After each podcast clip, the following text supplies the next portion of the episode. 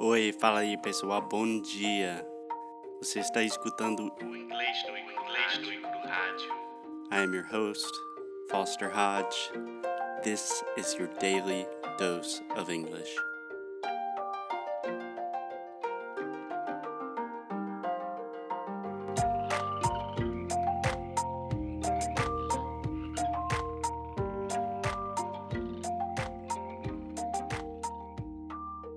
Hey, hey, what's up, guys? It's Foster from English No Crew. I am here with the one, the only, Alexia. Hello. Alexia, the Portuguesa brasileira in Portugal. How are you doing, Alexia? I am fine. I'm hot. I'm feeling really, really, really hot.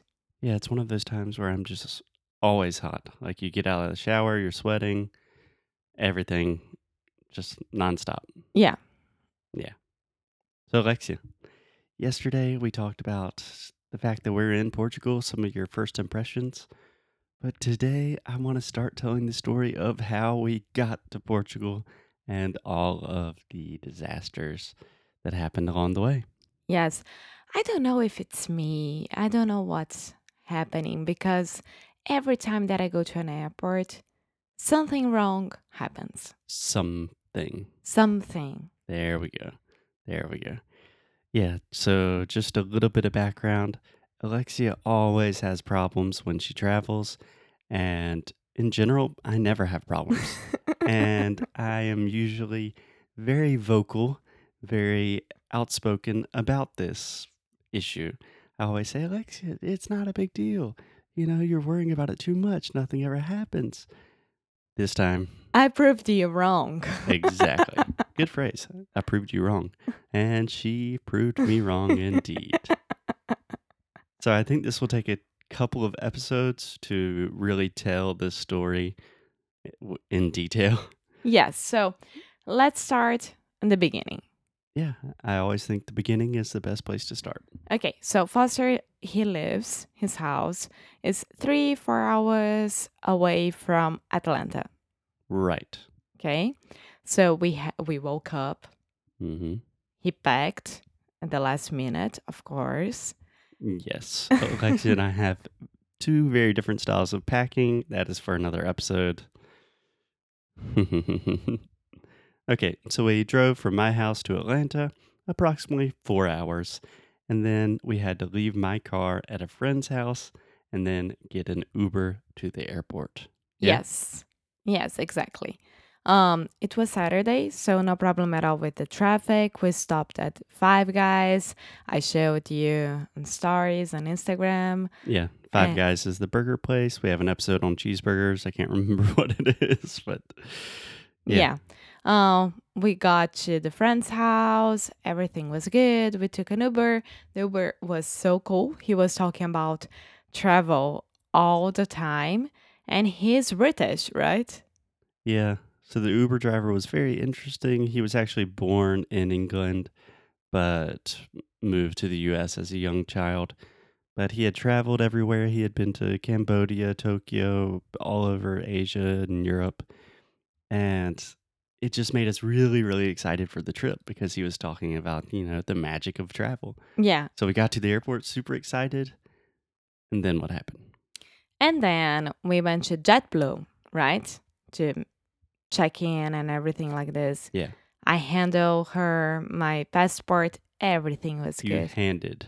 I handed her. Yeah. Handle her is not I a don't good know thing what I was say. trying to say. Uh, Yeah. I handed her my passport. Everything was okay. And I was like, yes, Yeah. no problem at all. And then Foster handed his passport to her, Yeah. So just to clarify, JetBlue is an American airline company. which is Azul in Brazil. Yeah. So I gave her my passport and she said, uh, Foster, what it, what is your last name? No, no, no. It was like, um, are you William Foster? And he was like, yeah. Okay, what's your last name? And he said, and she was like, mm, I said my last name is Hodge. So this is a good thing to explain and just a good cultural difference between Brazil and the majority of Latin America and the United States. So my full name is William Foster Hodge. So it's kind of weird. I don't think I've ever said that in public, but my first name is actually William. But for whatever reason, my parents decided that they wanted to call me by my middle name, which is Foster. Yeah. And we were trying to get a good deal on our flight. Of course. So we used a third party travel company. É uma is- empresa terceirizada. Mhm. Called Travel to B, the number travel, travel the number to B. Um, B, it's B, not only B. Yeah. So don't use this company. Ever. Yeah. And for whatever reason, they entered my name incorrectly and they put my first name as William and my last name as Foster. Yes. And with my name that has five last names, right? Everything was perfect. Everything was perfect. right. So, what the lady at JetBlue said is they have no authority to change the tickets, right? So, they cannot do anything to the tickets because we did not purchase the tickets directly with JetBlue. And therefore, because my name did not ma- match my passport, I could not enter through security. Yeah, security would um barrar. They would stop me. yeah, they would stop you. Yeah. So at that point, uh, three hours before, no, two hours before our flight to Boston, we were like, what should we do? What should we do? Should we buy new tickets to go to Portugal?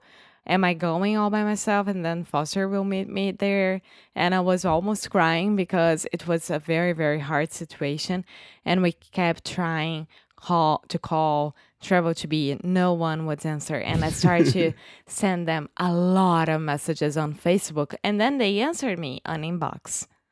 And i was like okay i need someone to call him right now and they answered me like hi no problem at all. Send an email to this and in 24 hours we will answer you. And i was like no you do you understand that? We don't have 24 hours. It's your fault. Okay. The, the So- company, not a good company. not, a, good com- company. What we decided was let's buy a new ticket to Boston. Nah, Foster buying a new ticket to Boston. Yeah. So and we, we, had. try our- our luck. Our luck? You can say try our luck. So the lady from JetBlue was trying to help us, and she said essentially you have two options. Number one, don't get on the flight and just get a flight later, and Alexia can go ahead and go to Portugal. Or number two, you can just buy. There's still extra seats on the plane to Boston. You can buy another ticket to Boston, and then see what happens in Boston and that was like $300 but just out of the goodness of her heart out of the kindness of strangers she gave me one of her travel passes as she works for a travel agency She was so nice. yeah so she has a discount on travel and she gave me her ticket for like $40 Yeah, which was really nice yeah. And then we went to Boston. Yeah. Right before we started to fly to Boston, we get an email. we got We an got email. an email yeah which said that our flight to Lisbon was canceled. our flight was canceled and the next flight would not be until at least 24 hours later So we had an afternoon in Boston. And on the next episode, you know what happens. just to leave you in suspense, we're sitting on a plane to Boston thinking, shit, what are we going to do? And tomorrow we'll explain to you what we did. Yeah. Okay. so that's it. We will see you guys tomorrow. And don't forget to subscribe. Bye bye. Bye. Thank you, thank you, thank you so much for listening to another episode of English no Kruhaju. If you like what we do, if you want to support the show, please check out InglesNuECru.com. At InglesNuECru.com, you can find everything from the worksheets for these episodes to learn all of the best pronunciation, vocabulary, grammar, real English, the way we speak it on the streets.